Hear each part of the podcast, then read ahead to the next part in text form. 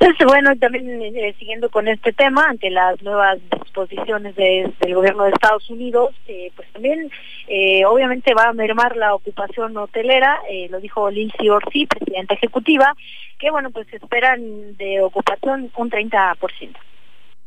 Bien, eh, bien claro los, los protocolos o los lineamientos o lo que hay que cumplir eh, para cada nivel en donde estamos. Entonces, si bien está, no se, se nos permitía un 50%, no teníamos el 50%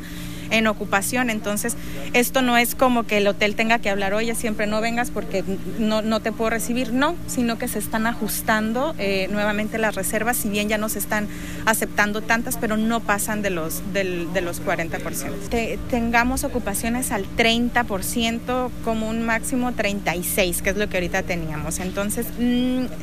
sí se va a contraer un poquitito con, con las nuevas normatividades que puso la, eh, el Estado de Estados el Departamento del Estado de Estados Unidos, pero estamos eh, vislumbrando que estemos arriba del 30%. Y eh, continuando con este mismo tema del COVID, eh, hay una asociación eh, que pertenece dentro de la iniciativa privada, que pertenece a una organización de salud allá en Estados Unidos,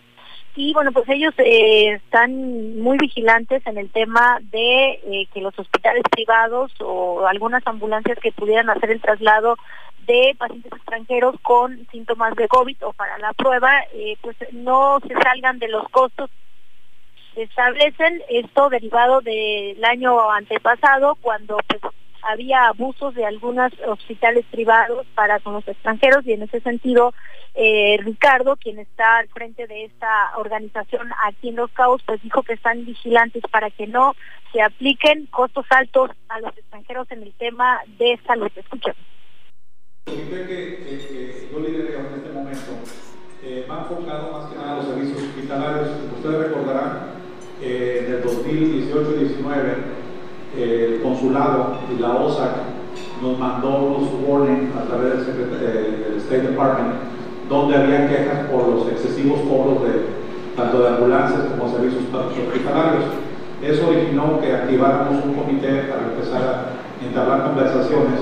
y homologar precios y estructurar y ordenar que son ambulancias, manejo de seguros,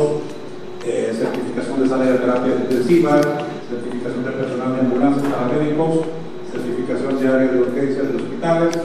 asimismo la coordinación de consulados con hospitales para efectos de que la información fluya,